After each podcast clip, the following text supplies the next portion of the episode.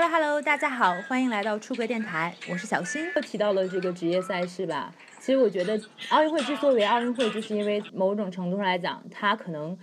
更以人类、更以国家的角度来进行这个比赛吧，全人类的这种感觉。职业赛场可能我是以商业价值、商业回报为目的的，对吧？然后在职业赛场，其实涉也涉及到很多性别不平等的问题吧，甚至也有很多很严重的，比如说最明显的，或者说。呃，最常见的就是男女运动员同工同酬的问题吧。嗯，男女同工不同酬这个问题一直是怎么说？性别研究领域或者是女权领域一直抗争的一个议题。呃，但是之前我是并不知道说体育领域也有男女同工不同酬的问题，因为我感觉，因为我的认知里面就说他们都是去打比赛，而且他这这个打比赛他不会因为他，嗯，他一直是要训练去打比赛的，因为。呃，传统的认为男女同工不同酬的这个理由，就是说女性她要照顾孩子，她要花更多的时间在这个提供家家务劳动方面，然后她可能会缺席，她可能会去生孩子等等这些休产假等等的。但是因为对我感觉好像是运动员，他是一个非常，哦，可能我我我的理解是变是在这个国家运动中国的运动员的这个框架里面，因为我感觉他们是常年一直在训练，男女都是这样的。然后，好像他们在退役之前都没有自己的生活，所以我就觉得，觉得他们就是就是我很难理解说他们为什么可以同工不同酬。你也可以解释一下这个。我觉得可能从国家队的层面来讲，更多的是以成绩说话吧。嗯哼。就比如说，可能我们比较熟悉的排球项目，女排的运动员的薪酬水平就是要高于男排的，因为成绩，我觉得某种程度来讲还是以成绩说话吧。以以奥运体育、竞技体育来讲。但是我觉得职业体育可能大家比较清楚的就是那种网球世界的这种 WATP 的球员要求，嗯，呃，我罢赛呀，或者一些集体的形式要求这个运动员同工同酬的问题嘛。当然，他们也是取得了一些小范围的成就吧。嗯。但是其实你也没有办法解决这个大范围的男女同工不同酬的问题。比如说，可能甚至在国外的一些比赛，比如说我在英国，我有好朋友参加这种呃业余的。三铁的铁三的比赛吧，嗯，然后呢，他们就会发现这个男性冠军和女性冠军的奖金是不一样的哦，而且你有很多的职业比赛，你会发现这个男性冠军和女性冠军的奖金也是不一样的。嗯，其实我觉得这就涉及到一个同工不同酬的问题吧。对对，就无论我是否女性需要照顾家庭，是否怀孕，我要为达到这个目标，我付出的努力是一样的。对吧？对就是我也要有这么长久的训练时长，我也要为我的教练付钱，我也要为我的这个团队付钱。那那既然如此的话，说明我们的付出是一样多的。至于我生不生孩子，我照不照顾家庭，这是呃另外一个层面的事情，这不影响我的工作时长嘛，对吧？只能说我为这个人生付出的努力是比较多的。嗯，对我同意这个说法。所以我觉得他。对，在工作层面来讲，就大家还是平等，我们付出的劳动是一样的。如果我们需要取得相同的成就的话，嗯嗯，然后所以说，我觉得某种程度来讲，这个同工同酬的问题也确实是一个很很重要的议题吧。对，当然，我觉得可能这也涉及到一个长久以来的社会问题吧。但是确实。在很多体育的赛场上，也是有一个很集中的体现的吧。对，包括其实我也看过很多有有趣的故事吧，就是，嗯，比如说你去呃作为一些摄影师吧，拍摄男性运动员夺冠的场景的时候，他通通常采用一个直面的、平面的正面男性运动员拍照的一个方式，但是你去拍女性运动员的时候，有的时候你就会。你就会把这个镜头压低，可能就去拍她的胸、拍她的乳沟，甚至拍她的美腿之类的。啊，就我觉得这种行为其实就 非常物化女运动员的这么一个拍摄技巧。就包括东京奥组委和相关的这种呃呃这个机构吧，也是建立了一个专门的机构，说如果有遇到这样的事情，就你遇到这样的拍摄，或者说遇到有这种感觉的话，你可以投诉。好像在今年二月份之前，大概就有可能将近八百起的。天哪，太糟糕了。对，其实我是觉得，就是说这个问题不是说没有，而是到了现在二十一世纪了，二零二零年嘞，嗯哼，就是还会有如此类似的事情发生，你会觉得好像这个观念并没有发生一个没有特别质质变的。是的。对，刚才有两个议问题嘛，就是说一个男女同工不同酬，然后一个是女性男性的这个媒体呈现的这个女性、男性运动员的媒体呈现的问题，就其实你刚才说，都是反映了社会长久以来没解决的这个性别不平等的问题。就比如说，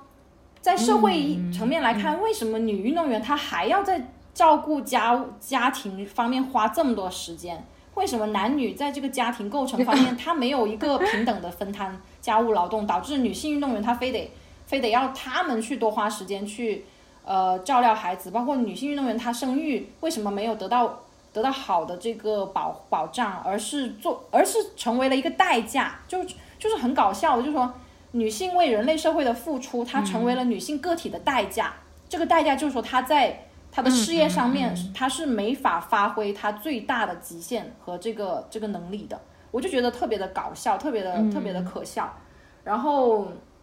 嗯，对呀，这个这个不就是一个男女不平等的一个很根本的问题。然后，包括你刚才提的这个这个媒体，它还是非常物化女性的，要拍摄胸胸部。胸部以下的这个，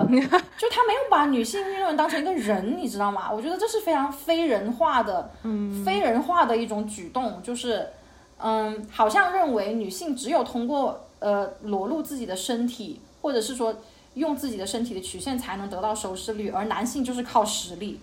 就是他这种后面的假设就是非常的男女刻板印象，然后非常的非常的不公平的这种。这种印这种东西，所以我觉得你刚才说东京奥组委他居然有一个委员会去抓这些人，我觉得太给力了。你说就处理类似相关的问题吧，就是处理相关的问题。如果你有这个投诉，我们会处理一下这样的问题。所以说还是蛮蛮蛮好的。这个奥奥组委这次这次的这个东京奥奥运会的这个东西，当然还有就是，其实你也提到了，包括我们长久以来就认为可能女性。呃，女性运动员在商业价值中包括了她美好身体的一部分吧。其实我觉得这件事情也挺搞笑的。就是曾经国际羽联有一个，嗯，有一个规则吧，就是二零可能是六七年前吧，二零一四年，就是说希望所有的女性运动员上场是要穿裙子的。然后当时呢，很搞笑的事情，这个遭到了一个声浪般的反对。然后呢，呃，当时的报道我记得特别清楚，报道还特意说，呃，这这这件事情由于遭到了这个强烈的反对，被驳回了。然后说，呃，大家研究了一下当时这个。呃，做出这个决定的组这个呃组委会的成员大概有二十二名呃男性成员和两名女性成员，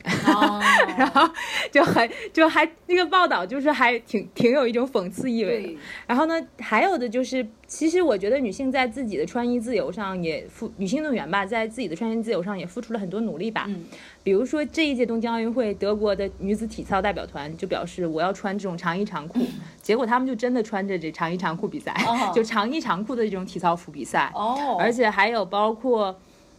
嗯，像比如说沙排项目，或者是说就是女子的这种沙滩类的手球项目，很多组委会为了吸引眼球，都要求女子运动员穿比基尼嘛。然后包括在今天的欧锦赛上吧，挪威的女子，呃，应该是沙滩手球队吧，就表示就是我不穿那个比基尼，这个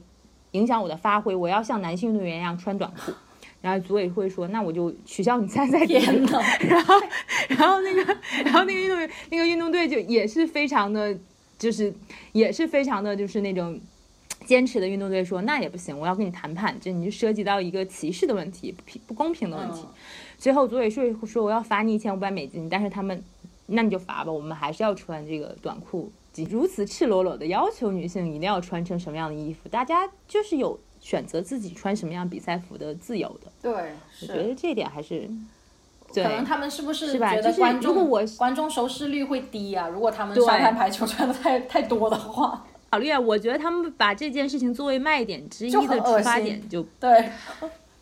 就。不够不够有一个基本的尊重吧，对吧？尊重。当然，运动员本身不吝啬于展示自己的美，但是你不能以这样的方式。而且我就是觉得运动员的，无论男运动员还是女运动员的身体都非常的美。对，就他们就代表了，是不是？同意。这种奥林匹克的美嘛？是的，对吧？所以说，但是有人愿意展示，我就展示；如果我不愿意展示，那也是我的自由。没错，是的，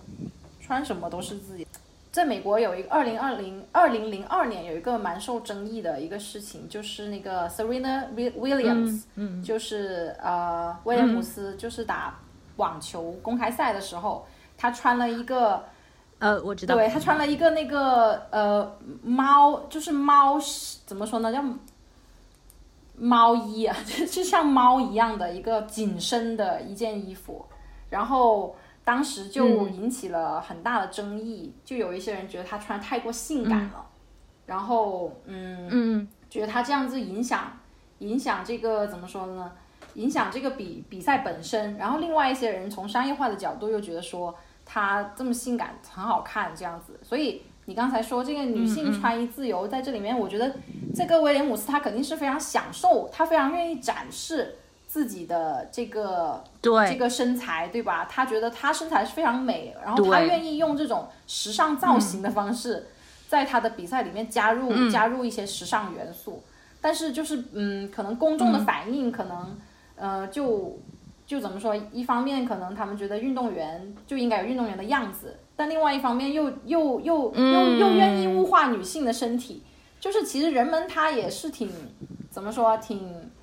呃挺纠结的吧。就是大家大家大家大家自己也没有想清楚。但是我感觉有还是有很多运动员，包括你刚才说那个那个德国队啊，包括其他的运动员，他们是勇于在这个赛场上面展现自己。然后他们也愿意去选择自己能穿什么或不能穿什么，我觉得其实都是一种挑战，就是挑战，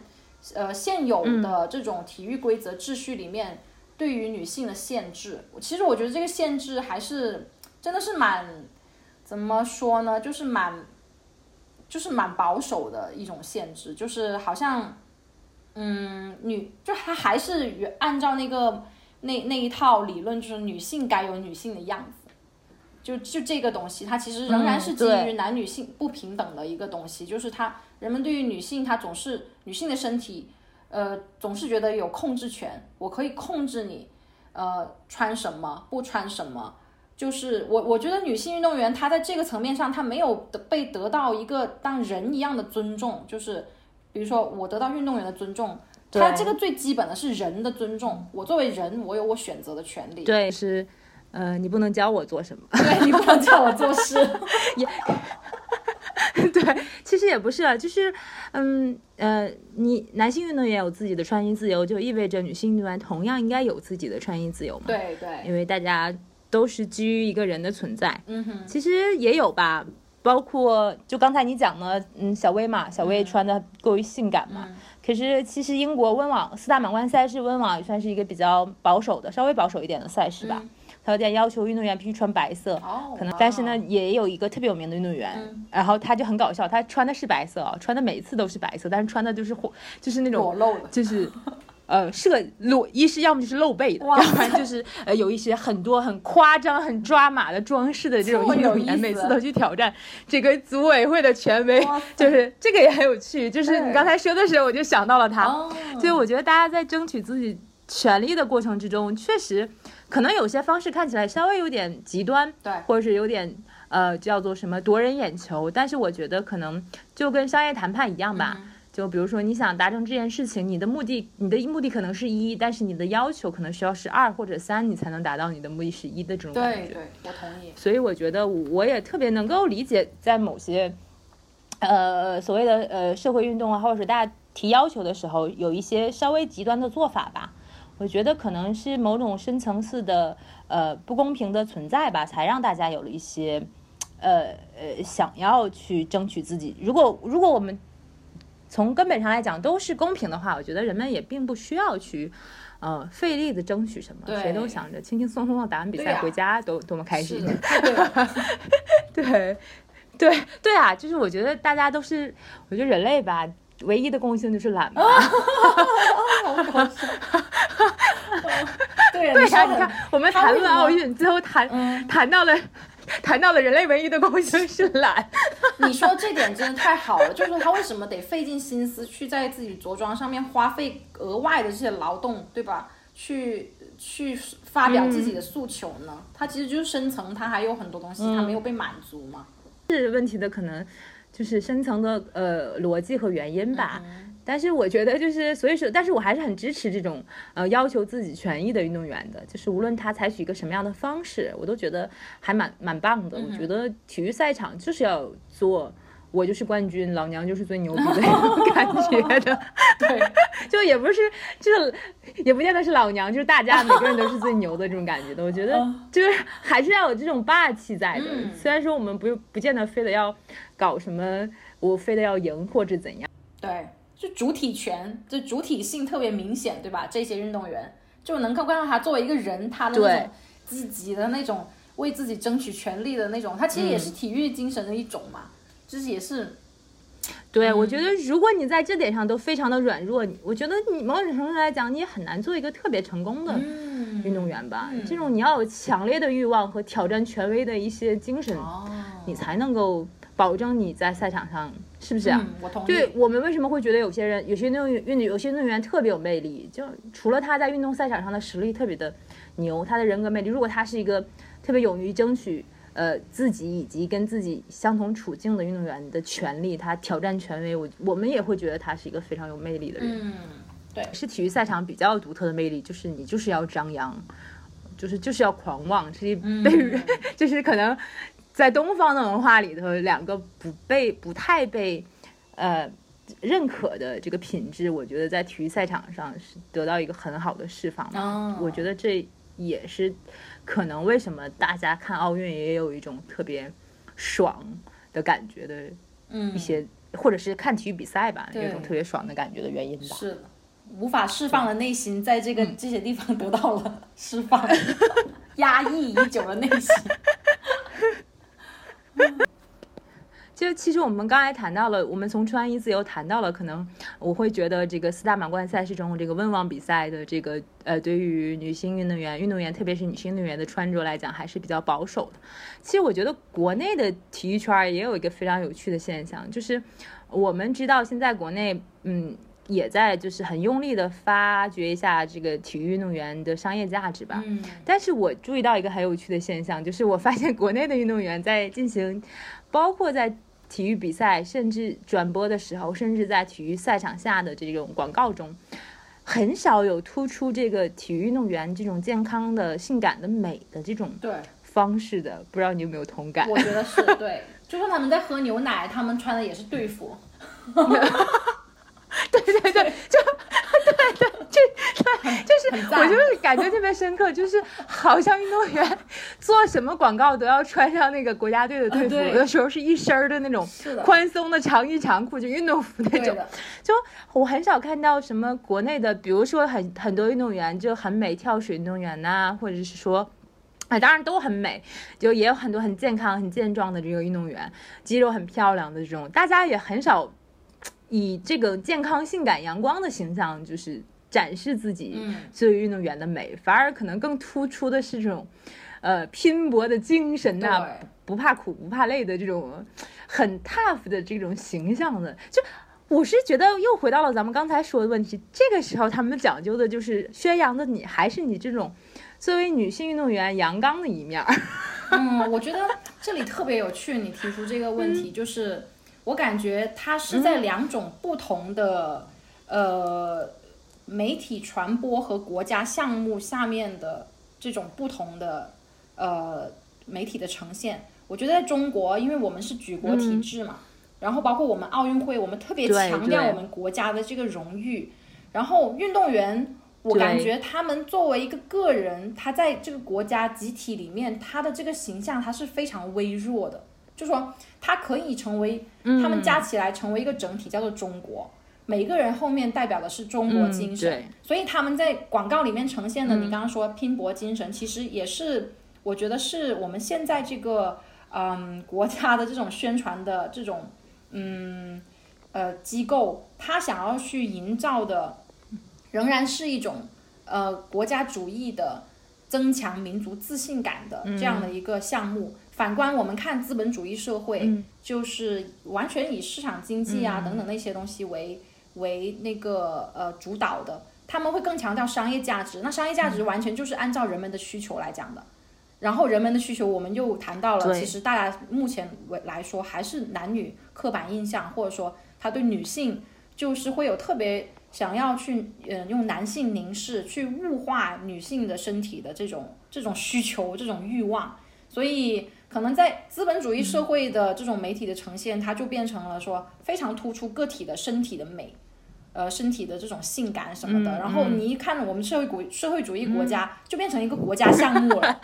就就里面的人，他不是 有没有性有性别，性别只是一个很微弱的一个东西。他就是我们有男性女性，但是他们都是。有一个大大的国字，我们都是中国人，就是我们都要为国奋斗，对，啊，就还蛮明显的这种 差别，我觉得，对，嗯，对，就很有趣。刚才我就突然想到了那个，就大家穿着运动服做广告的这画面，动作也都是整齐划一的，就觉得还很有意思的这个这个画面。其实就你刚才也谈到了说，可能在市场经济的条件下，或者说。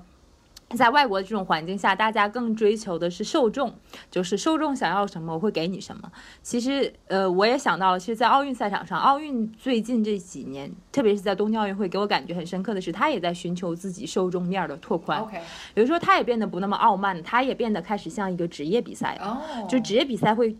经常考考虑我的观众要什么，我的这个我这个观众的呃，我我观众的群体是什么？我觉得奥运会现在也开始了，就比如。特别明显的就是奥运会加入这个滑板啊和攀岩这个项目，好喜欢这两个形象。就是从我自身，对这两个项目，就是奥运会考虑到它的受众可能有一部分，嗯，并不是我们认为的这种精英阶级，甚至可能是更年轻的、更街头的文化的这种受众。我想让年更多的年轻人看奥运会，而不是呃一些所谓的，因为体育的受众吧，体育的。高收视体育收视的受众，大部分来讲，可能就是，呃，男性。中产精英有这几个标签在的嘛？OK，嗯呃，我是说大部分啊，就是通过一些就是收视报告来讲。然后呢，但是呢，我觉得奥运会也现在也在考虑他自己的受众，他希望加入一些年轻的受众。我为什么说这个？是我有我有感受。我那我在奥运会滑板比赛的前一天，我有去过咖啡馆，因为我每天都去。然后就有一群小男孩、小女孩，一看就是很街头的那种形象。他们就说明天那个咖啡馆有个二楼，说老板，我们明天包个场，明天上午来你们这儿看。奥运的这个滑板比赛，哇哦，这样子啊，就是对我，对我当时觉得，我觉得这些人肯定平时是不会看奥运比赛的，就大家在街头玩滑板呢。然后呢，就我特别找到了那种我们上上大学的时候在大排档看什么看这种欧洲杯决赛、世界杯决赛的这种感觉的 这种这种感觉。就我们包个咖啡馆的二层，我们一起看这种奥运比赛。我觉得这种就是你能感觉到奥运比赛。这个时候变得有点像职业比赛了，就是他在考虑他的受众。嗯，然后其实滑板和这种攀岩项目属于是那种更接近于生活方式吧，更注重于自由、自我表达或是探险、冒险精神的，可能并不是一个比较平庸的体育赛事项目吧。嗯，也并也并不那么大众。就从他们的角度来讲，他们其实心里也很微妙。从他们那种项目的这种顶尖人士来讲，就是我认为我们项目并不需要奥运，是奥运需要我们，奥运需要年轻的人群，所以说把我们加入奥运。但是我们作为这种很酷的人来讲，我们并不需要奥运。我也看过相关的文章，说中国中国代表团的这种年轻人去呃滑滑板的小男小男孩小女孩去参加这个集训队，然后去备战奥运会，他们觉得突然间。在备战奥运的体系中，他们每天训练的是同一套动作，是没有变化的。就是奥运要什么，我训练什么。就他们变得突然觉得这项运动没有魅力了。很多人可能落选了之后，甚至说不能参加奥运会之后，就觉得我突然间对滑板这件事情已经丧失了兴趣。所以我觉得，其实这种对于滑板啊，包括攀岩这种项目来讲，他们的心理很微妙，是在于一方面我蛮某种程度来讲，一方面我认为就是我蛮瞧不起奥运会的，因为我觉得奥运会跟我们这种自由的精神的。取向是不一致的啊，两个人的价值观是认同是不相同的。第二点就是，我好像微妙的也想也蛮想取得一下主流的认可，你你有这种感觉吗？有意思，就是，对对，因为滑板和滑板和攀岩这个项目在进入奥运的时候，他们自己本身也做出了这个妥协，也做出了这个相关规则的修改。OK，所以就是我觉得两两对两方面都是在互相妥协的，也是非常有意思的一个一个事情。就是你你你会觉得。奥运会也有在向商业比赛妥协的这个，这个动向在，就是他们也希望吸引更多的受众。一种普通的奥运观赛，普通人的这个角度在看奥运会，他们很年轻，可能关注的也并不是这种国家荣誉的这种大层面的问题，他们只是因为我喜欢这个运动，然后来来看奥运会。其实这个时候我我我我有一个想法，就是这些年轻的人会不会有可能成为那种像美国这种体制下比较多的这种大学生运动员？因为这些年轻人都自己正过着自己这种照正常的就是正常路线的生活，我可能上大学呀，然后呢，在大学的时候，我我可能。在上在我上学期间，我就坚持一项体育运动，比如说，比如说我之前曾经采访过一个北大的高尔夫球协会的一个一个男孩，他从来没有打过高尔夫球，然后呢，他是上大学之后才加入这个高尔夫球部的，然后开始打高尔夫球，然后就参加了一个室内的那类似于高尔夫球模拟器的比赛，然后还获得了不错的成绩。他身边有很多同学，真的是普通大学生。OK。他们的高尔夫球水平也真的非常的不错，就是常年在打。我觉得可能这在美国的这种体育校园体育的体系下是非常常见的。就是我有很多大学生运动员，在中国中国人比较熟悉的这种状态，就是运动员大学生，就是我可能常年在体校，然后我获得了一定运动成绩之后，呃，这个学校免试录取我，然后我去读了个大学。其实我也很少在上课，我可能就是偶尔上一些课，大部分时间还是在训练。对，然后。我最后可能写论文获得了一些成绩，就是他们是所谓的这个，呃，运动员大学生，就是主体。其实我还是个运动员，但我觉得在哦你熟悉的这种美国的校园体育的环境下，是不是更多的反而是大学生运动员的这种情况？嗯，现在现在他们的名字还是叫嗯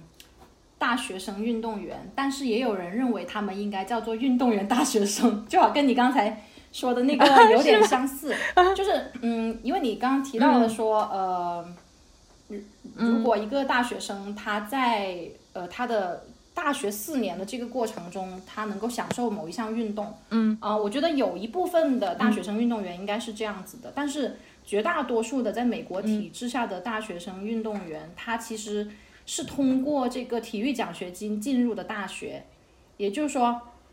大学生运动员他成为了一种。职业路径，就是因为我们现在的，比如说 NBA 啊这些联赛，它是呃不允许呃，比如说十八岁以下的人加入的嘛，所以那这些人他要得到好的训练的话，他只能通过这个大学生运动员这一条路，就说进入这个大学的，通过体育奖学金进入这个大学，然后呃参与学校的比赛，呃各个学校之间的联赛，然后。嗯，因为这个在美国来说已经是有七八十年的这个传统了，就是说学生运动员为国呃为学生运动员为学校打比赛，然后这些比赛它都是商业的比赛，它能够为学校赢得一定的这个呃门票钱啊，各种很很多的收入，包括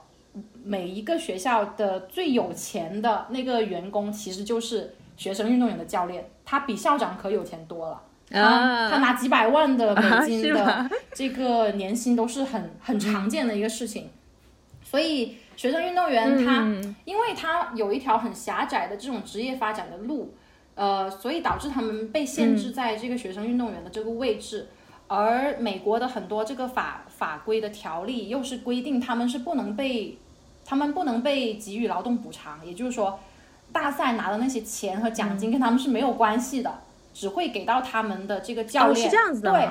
呃，因为他们是学生嘛，所以他们这个学生身份，呃，等于是限制他们运动员的身份。可是实际上，因为我教那个性别与体育的课，然后课上大概一半都是学生运动员，然后我每次上课之前都会收到请假条，就是比如说他们今天过两天又要去打比赛了，要请假，就是不不会扣分嘛，就是不同的，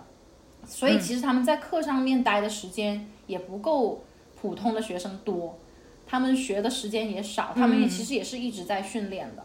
嗯，对，所以这个这个大学生运动员的体制，其实在美国也一直被诟病，就说到底他们应不应该被被就是拿工资，他们到底是工，他们到底是劳动者还是学生？嗯，啊，对，因为他们感觉他们其实通过打比赛已经在为学校赚钱了，就他应该被当做一个员工来看待，而不是一个学生来看待，同时。呃，很多老师会帮助学生运动员作弊考试的时候，比如说给他们简单的、简单一些的呃题目，或者是他们单独给他们一个房间让他们考试，然后我就离开，他们在里面做什么？我不管，然后 就有很多这些这些漏洞哈，就是让这些运动员可以毕业，毕业之后他们就呃有小部分的人就能够进入到职业联赛里面去去拓展他们的这个事业。当然，大部分的人其实也是啊、找工作了，然后也也也过上了跟其他人一样的生活，只不过他们在大学期间他们是为学校打比赛，所以这个这个现象还是蛮有意思的。现在还是一个饱受争议的一个议题吧，在美国。嗯嗯，因为其实对这个现象我有点了解，是在于还有很多中国的高尔夫球运动员，他可能从小就去美国打球，然后他美国打球之后就参加美国的校队，就获得这种名校的奖学金，比如说杜克吧。啊，就我就去获得杜克的奖学金，然后我就去杜克上学了。去杜克上学的时候，可能这期间我要给杜克打 NCCA 的比赛嘛，吧？对吧然后我我我也是也是要完成我的学业的，但是我不知道的是，就是他们是完全毫无奖金的。但是对于高尔夫球运动员来讲，就他们可能在大三或大四的时候会有自己的面临的选择，就是我到底是、嗯就像你说的，我到底是成为职业选手，还是我走一条普通人的路？对，很多人就是，我就选择成为职业选手，那我就放弃我的大学生涯了，因为我啊想要成为职业选手，我就越早开始越好，是吗？对吧？不，他不那可能我二十岁成为，就他可能就算了，或者是说，就我只打完 NCCA，我觉得我完成了这件事情，他可能就不见得要大学毕业，他就他就立刻投入职入投入职业赛场了。OK，就是因为职就去去开始工作了嘛。然后如果你要选择大学毕业的时候，这个时候你再进入职业赛场，某种程度上来讲已经有点晚了，可能二十二、二十三了，别人已经走了很远了。嗯，这种人可能更多的就倾向于我就我就直接过上一个比较普通人的生活了。嗯，所以说，可能大二大三的时候，他们就会有一个这个选择。但是像你刚才提到的，就是说我确实是不知道的，就是包括这个奖学金，他们是完全拿不到的。对甚至从国内的角度来看。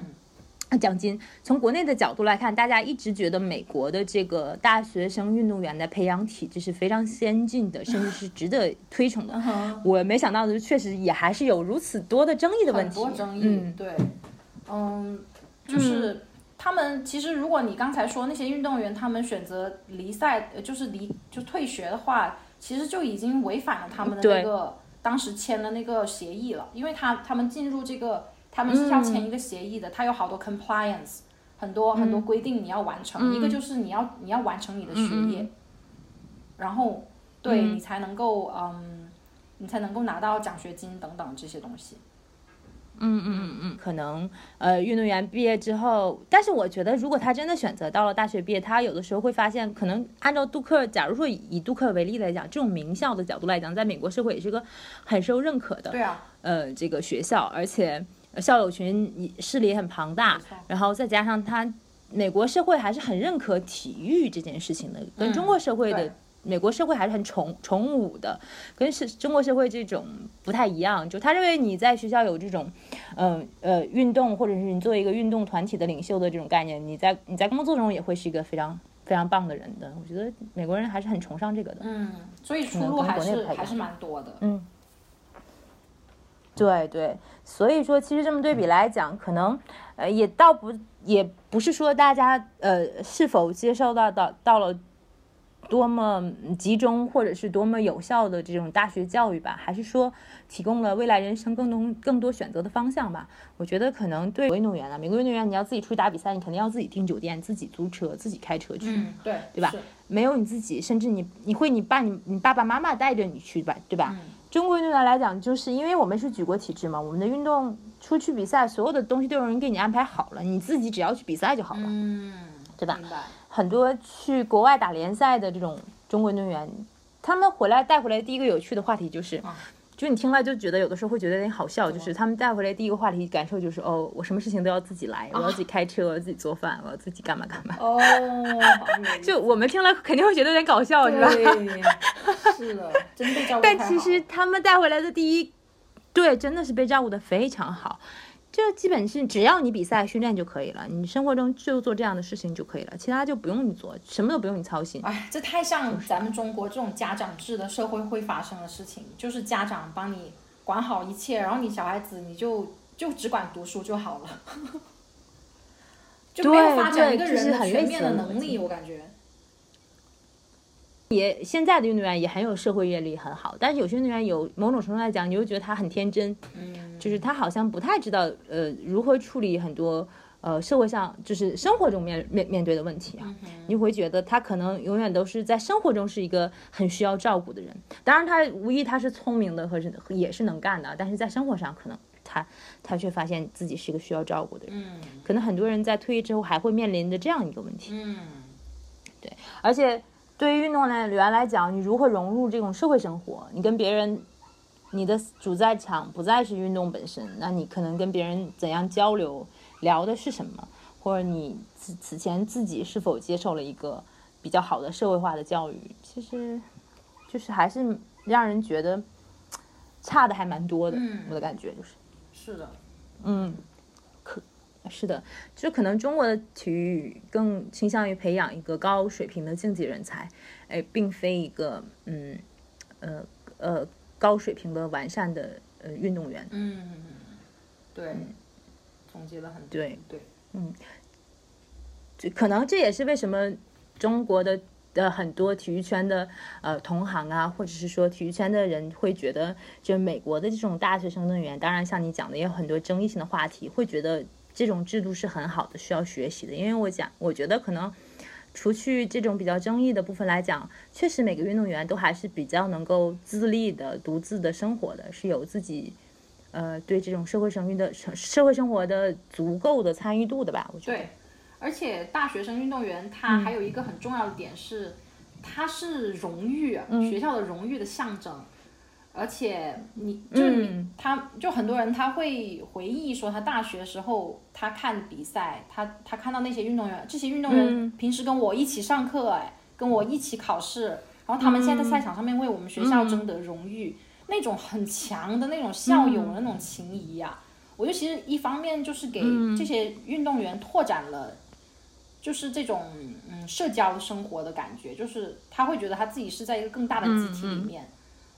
然后这个集体里面他每个人他都是，他就可能就是他同学，然后包括他以后。呃，嗯要去外面找工作，他的校友群，你刚才提到的，他校友群可能也可以给他把一些帮助。对他这方面确实还是有一些好的地方。对，其实，呃，从美国的制度来讲，他是不是会给一些呃，无论是呃运动员呢，还有很多方面有一些制度上的保障，就在体育范畴内。对，有一个最最在性别领域啊，就是对于女运动员来说、最重要的一个呃法律条款叫做第九条款，就是 Title Nine，、就是大概经过了三十年的这个抗争，因为原来原来美国的这些职业联赛或什么，他们是呃很少女性的这种呃女性的这个参与，或者说他们的奖金给女性是很少的，然后以此反反馈到学校里面呢，学校也不重视女性的体育培养。所以当时美国六十七十年代平权运动之后，女权主义者他们就就提出来说，我们需要保障女性在学校这个场域，就是从呃小学到大学这个这一条呃学就是求学的路线里面，女性参与到体育运动里面的机会，得到的奖金，包括运动啊等等装备啊等等的机会，都是要跟男性是平等的。这个叫做 Title Nine，然后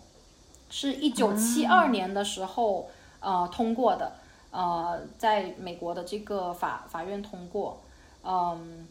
然后、呃，当时一九七二年只有数据显示只有三万个女性参与了这个国家大学体育协会，就是 NCAA 的这个体育项目，然后当时男性是有十七万，就是三万和十七万的这个差别，哇哦。对，然后然后嗯，就通过了这个之后，呃，女性参与到这个体育运动里面的项目就到了两百六十万了，就是就是大概是、对十几十，就可能是很短的一个几年的时间里面，这就因为这个项目保障的女性运动员能够参与到这个体育比赛里面来，或者是训练来，就增加到两百六十万了，比个跟之前的这个几万人相比，所以它是一个等于是一个里程碑式的一个东西。当然，现在其实因为我们都说美国的这个体制，它还是跟职业联赛、商业是紧紧挂钩的，所以很多人会觉得说，呃，我如果我只学校只有这么少 budget，只有这么少的预算，我还要给你男性女性这个平等的这个钱，因为钱这个，呃，他要求的是这个机会平等，而不是完全的平等。但是有一个是要完全平等，是这个钱的数目是一定要平等的。就说，比如说男的有这么多钱，女的也要有这么多钱，嗯，所以很很多人就觉得说他是挤压了男性运动员，呃的这个 这个呃动力，然后就很多人去反对这个东西嘛。所以其实在美国现在执行这个 Title Nine 这个条例第九条例的呃这个学校也不是说不是说完全执行了，它只能是在嗯尽量的执行这个东西。所以其实。男女的这个呃不均衡还是会存在，但是比比起以前的这种这种千里的这种差距，现在是好了很多。对，所以美国它就会有一个这样的通过法律去抗争，然后呃树立一个新的制度，然后让其他的学校去遵守这个制度，然后从此来保以此来保护就是女性的这个参与嘛。然后我觉得最让我感动的一句话啊，就是我。在这个，呃，美国有一个 Women Sports Foundation，就是女性体育基金会吧。他说第九条例是一个非常重要的联邦的这个平权的一个法案，然后它保障了我们的儿子和我们的女儿是是在这一些项目里面是同等对待的，包括这个体育项目里面，就是我还挺感动的，就是说，呃，就是。他们看看待这些，比如说社会运动的进步啊，这种条例的这种进步，是用一种呃不是呃短视的一种目光，而是这个东西它能够对我们长久以来社会的发展，它是会有一个促进作用。然后，所以，所以大家才这么努力的要去，确实挺感人的。用制度化的这种方式，促进了这种校园的这种呃女子运动员或者是女子大学生运动员的这种权利。对，而且确实，你刚才读的那句话很感动。嗯，我觉得其实无论是不是职业体育，或是怎么样来讲，就如果会有一个大家都会朝着一个更好的方向发展的话，我觉得可能呃也会让人感觉非常的好。就像是东京奥运会有很多。呃，赛场上有很多感动的片刻，赛场下有很多争议的话题，在争议的话题之中也有很多令人感动的片刻。你会觉得，好像有些东西正在慢慢变好，有些权利，呃，争取权利的人的呼声有被看到啊。有的时候你会觉得，好像奥运会的意义又变得宽广了一点点，有这种感觉。是的，是的，是的。就什么时候，我们的，我们的。学校里面的体育课不会再被语文、数学、英语课占用，大家真的能够通过体育课去好好的锻炼身体。我觉得这是这个，比如说全民健，就是呃全民健身啊，然后强就是体育强国啊，这个真正的体现，就是体育它真正成为我们生活的一部分，而不是它可以随时让位给我们的所谓的那个语数英学习。高兴跟小伙伴聊，因为也给我。开辟了一个看奥运会比赛的另外一个角度吧，因为我们如果不从不仅仅从比赛成绩本身、奖牌本身看奥运会，其实我觉得不同的人看奥运会还是有一些不同的感受的。嗯，然后我今天也好像从另外一个角度重新复习了一遍这个结束的炎热夏天的东京奥运会，我也我也觉得很有意思。因为就从你的角度来看，确实跟就是看到了更多不一样的东西，很好玩。嗯嗯，好好。那我们今天就这样吧，我谢谢大家，谢谢你的邀请。